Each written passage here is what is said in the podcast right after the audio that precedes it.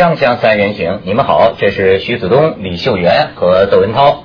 哎，咱们也来了这个大陆采风啊。现在这个 内地经常有很多奇事儿，哎，其其中啊，就现在有呃说是昆明有一个饭店，现在跟日本也学了，就是人体那个当菜盘子。你看看这个照片，咱们看一下，你看这个女孩子玉体变身成菜盆，这个本来是日本，咱们原来见过哈。就是在这个女孩子的身体上摆上料理啊什么的，宾客们就围着她的这个身体吃。但是呢，你看这在中国，很多民众就是这个愤怒的这个指责，这不完，我们这个风气越搞越坏了啊。嗯，这个其实在日本要非常高的价位，而且去躺的那个女生啊，条件要很多。第一个就是你的身高要到一定的程度，因为你摆起来的比例要好看。第二个，你必须要沐浴净身，然后它有很多很多的这个手续，然后要。反正不知道还要美白还要什么，就然后身上要包一层保鲜膜在重点上面，然后你啊，他身上是有保鲜膜的，要摆一层保鲜膜，因为因为那个体温跟那个鱼啊不能直接接触，然后会产生不新鲜的变化，所以你必须要在多久，就是好像还要冷冻了多少，就女生的要冲冷水澡，冲完以后马上躺上去，躺上去师傅要用非常快的手法去铺，所以事先。铺哪里的？仔细想想，好反的哦！你想想看，好麻烦哦！你想想这个，你塑料薄膜，它被包，它被包在这个一个薄膜里面，对不对？闷不闷呐？闷啊！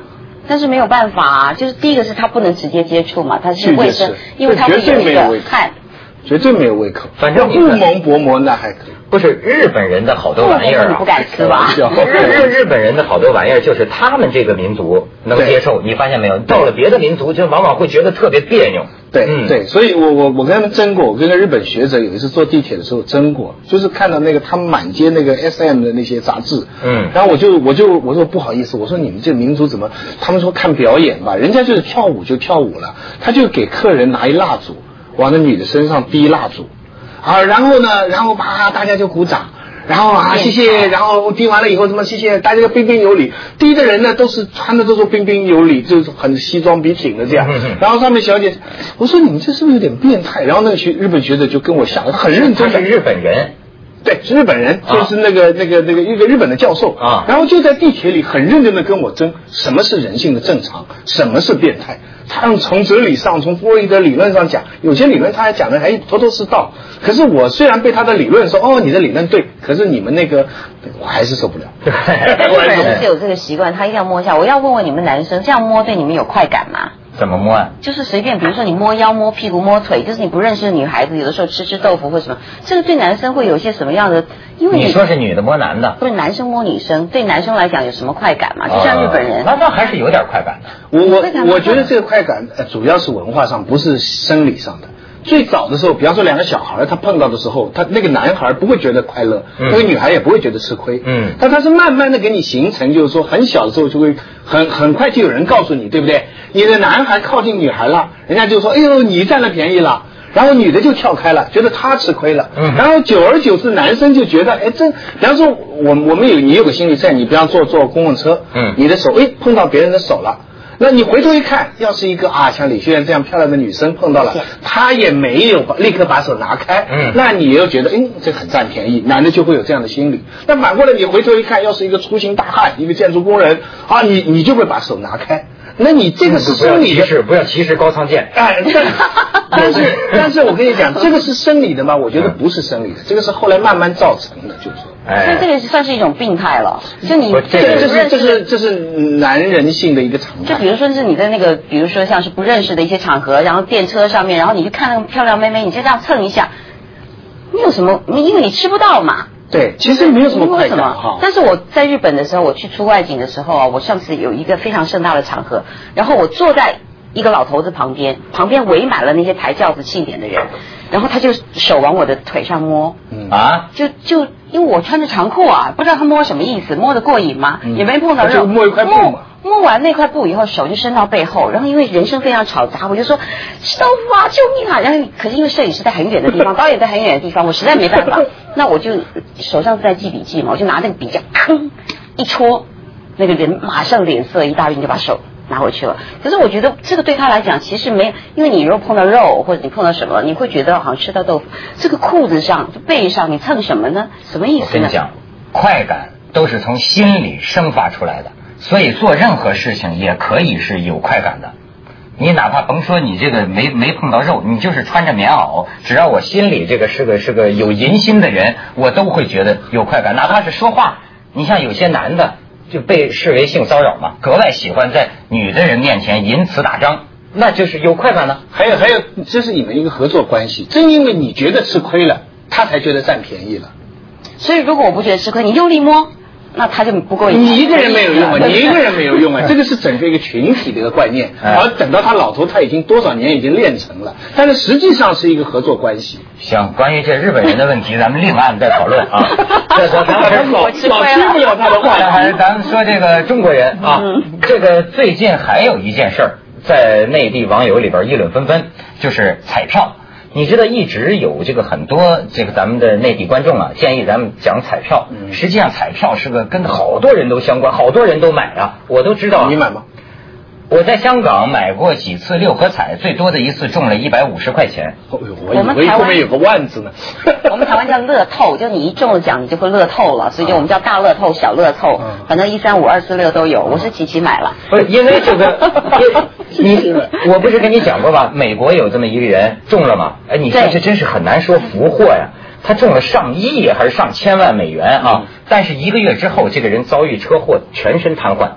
这这是特别奇怪，但是最近出了一个事儿，就是西安买那个体彩，有个灞桥，你看古诗里都有灞桥柳嘛，灞桥的小伙子叫刘亮，这刘亮呢，就是据说是这个买彩票，中了十二万元和一辆宝马车，说开头第一次去去领的时候，人家还承认，听说是那宝马车还拉着他兜了一圈，但是后来就又发现呢，后来这个开了新闻发布会，就说他这个票啊是假的。可是现在就有很多议论说，到底是他造的假，还是说，甚至有人怀疑是不是这个工作人员调包啊？都有这个，所以你看看这个照片，当时引起这个全国轰动，这登在北京的报纸上。不给宝马，我就跳。这小伙子不干了，听说还因为此失去了工作，我不知道具体怎么回事都是宝马惹的祸。就是你想 人的这个心理这个落差啊，这宝马。哎，你发现没？好多今年好多新闻是就是宝马惹的祸，跟宝马车有关啊。子东兄好像也是吧？没没，跟我没关系啊。哎，你再看看接下来的这个几个图片。就是一件小事情啊，使得一个家庭，你本来就是个普普通通的这这个家庭，农家家庭，说家里连个这个文化程度高的都没有，现在家里有个伯父，自称是教授，说这是我们全家文化程度最高的，所以在家里小院里举行新闻发布会，明白吧？他们家小院叫伯父当发言人，就跟各界讲，其实他们家好像还顾虑，就说有个名声问题，就是说。如果说这彩票是我们家造假的，那么整个西安都是我们一家人骗子造假彩票的啊！你看看这个照片，你看这家里人本来是个喜事儿，你看这福到了，结结果弄弄这家里人，好家伙，这垂头丧气的，就变成了烦恼不堪。你再看下一张，这刘亮的家人了，你看哎，在他家小院里就假彩票事件召开新闻发布会，哎，平民小院开新闻发布会，然后呢，这就是这位下边照片就是伯父。伯父这个开始发表这个呃言论，哎，看上去还还读过点书的样子。对对对，好像有点学问啊。对，现在就是说他这个彩票啊，这家人就说我们是清白的，就不管是不是假彩票，我们就是买的彩票。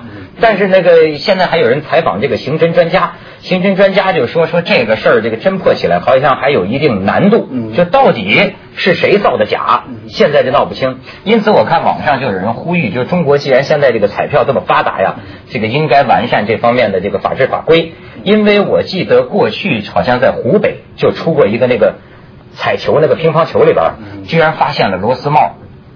有一个重量，是这样？嗯嗯这么离谱。不过我觉得，其实像这样的事情，应该就是你如果当场没有发现，应该没有争议的意思了。比如说，像是你现在去银行领了钱，大家都是当面点清嘛，你银货两讫，你拿走了以后，你就不要再回我这柜台上说我少给你一沓子。那像这个情形，我觉得其实也是，就算真的是假的好了，那你也要认了，因为你当时没有发现嘛。那你现在再来候补这个东西，你你怎么证明说谁是真的？这块很难说。如果最后调查清楚，你看他们讲，就如果证明，比如说流量假造的这个彩票的话，那么他有诈骗罪嫌。可是他并不是当场，所以他可以死不认说这张彩票其实不是我当初拿的那一张。对，就是现在他也就，但是好像就是说初次登记的时候要登记什么号码啊，反正现在也正在展开调查。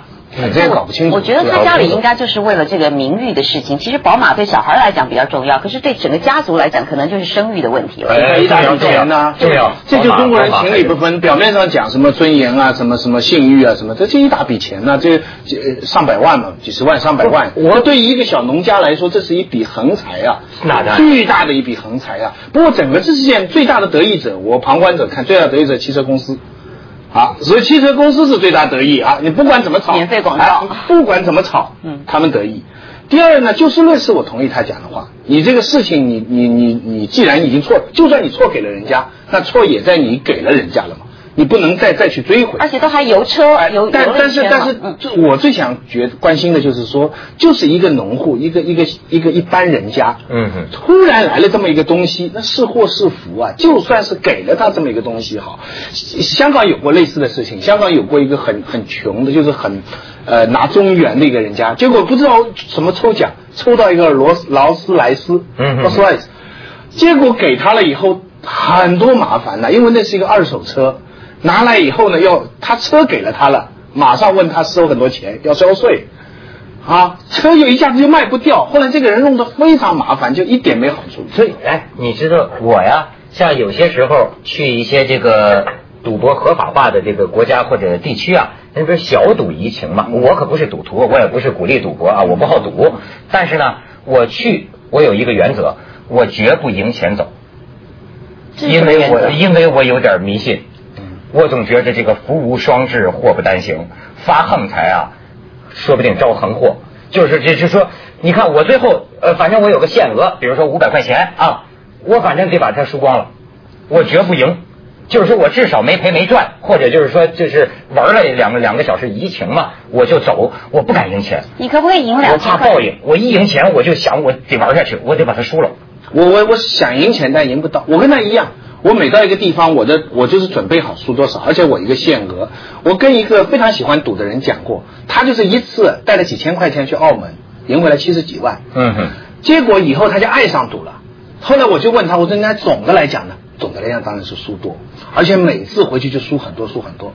我就想起一个什么？我就想起闻一多的一首诗啊。啊。他说：“我跟爱人下棋，我的爱人是国手，我跟他下棋就是。”就是谈恋爱啊，啊，我不求赢，只求输。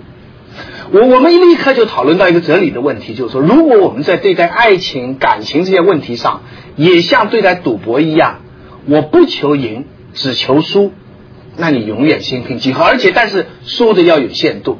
哎，我还记得，哎，我还我这个啊，它一种乐趣。我还记得这个什么胡兰成，但是据是据胡兰成说的啊，说这个张爱玲送他一张什么照片卡片，背后写着，就是说。他见到他，就女的他见到男的他，说见到他，他觉得自己很低很低，像地下的尘，低到尘埃里，但他心里是欢喜的，从尘埃里开出花来，这就是一种就说是我被你征服，我选择被你征服，哎，这这这又离题万里了，咱们去广告，爱情当时就是输啊，行，能去广告吗？两位，行，锵锵三人行，广告之后见。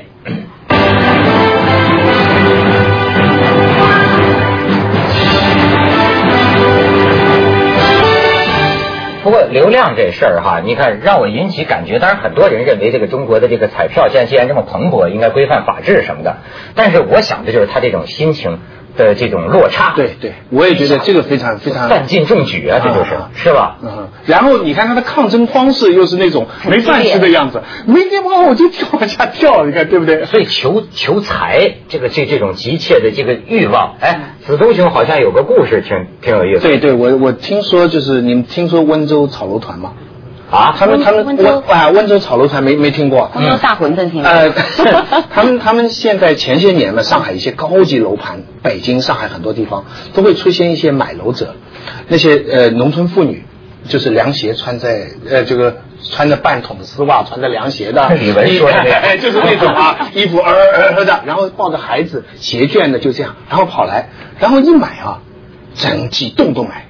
很多人因为他们一大包，然后讲的讲的都是家乡话，你也听不懂啊，呜哇呀，就就就叫大哥大来了一大堆。等到人家还没搞清楚什么时候，他们已经扫荡了很多城市了，把很多地方的楼价已经巨大的抬高了。现在已经是呃非常注意了，现在专门有博士国家机构研究，简单的说是十万农民炒作一千亿。就这十万农民啊，啊，他们有钱呐，有有一点闲钱，以后中间大概有一五千到一万的专业炒家，其他都是这种妻儿这种散户带着团。他们的方法是怎么做呢？他到一个地方以后，嗯，他把比方说你这个地方卖本来是三千一平方，对不对？他把你这块地方一下子全买下，就这个楼啊，他他不是个人出面啊，他都是乡亲们农民一起买的。然后他们乡亲固定好这块地方全买下以后全部卖。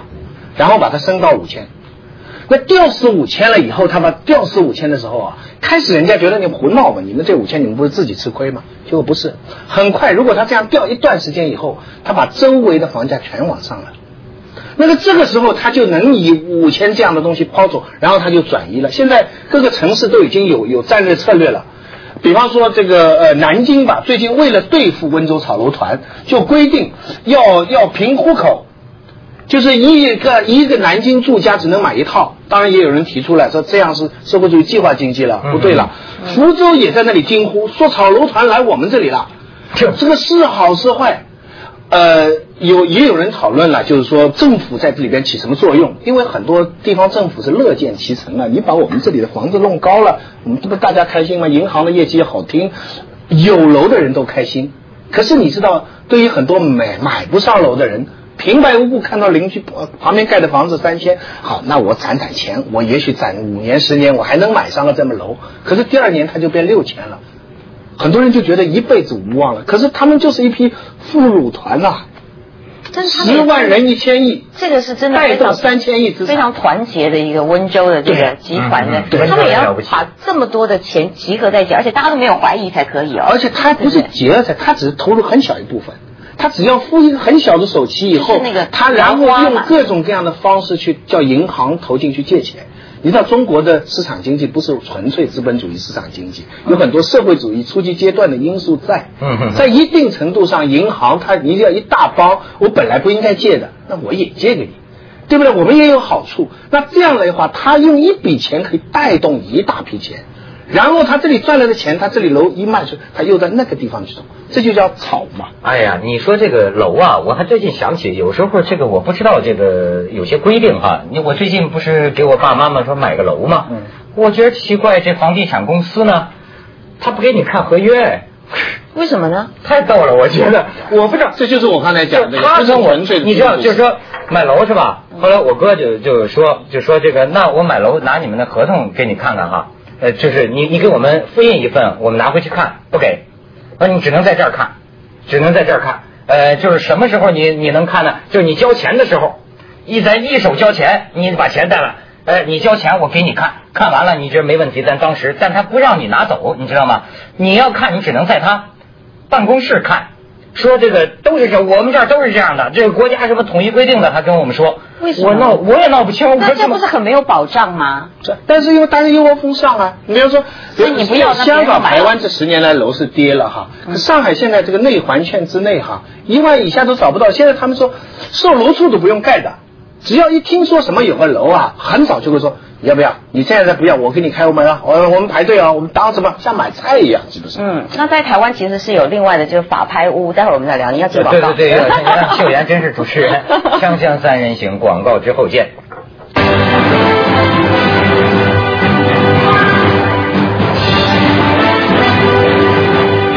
哎，秀妍讲讲台湾的情况。